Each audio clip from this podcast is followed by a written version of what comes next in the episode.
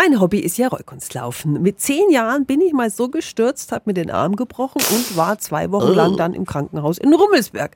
Als Patient sieht man ja dann meistens nur den Röntgenraum, vielleicht in dem Fall ein Untersuchungszimmer und halt sein Krankenzimmer. Am Samstag können Sie im Krankenhaus Lauf ganz viel hinter die Kulissen blicken und überall hinschauen.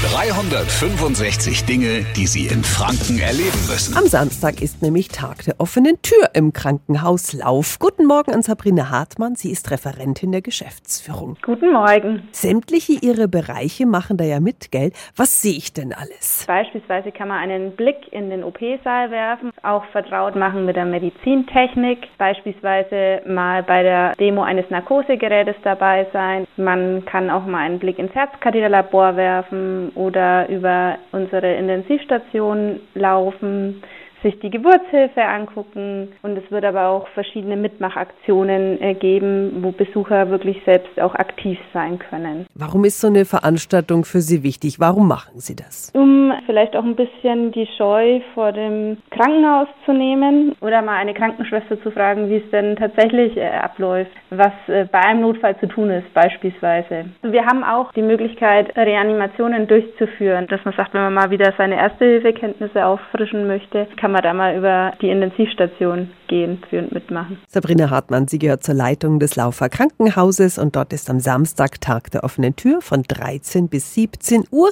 Die Infos sind auch nochmal auf radiof.de. 365 Dinge, die Sie in Franken erleben müssen. Täglich neu in Guten Morgen Franken um 10 nach 6 und um 10 nach 8. Radio F. Die heutige Episode wurde präsentiert von der Praxis Manuel Debus, eurem Spezialisten für operationsfreie und ursachenauflösende Schmerztherapie. Mehr unter osteopraktik.com.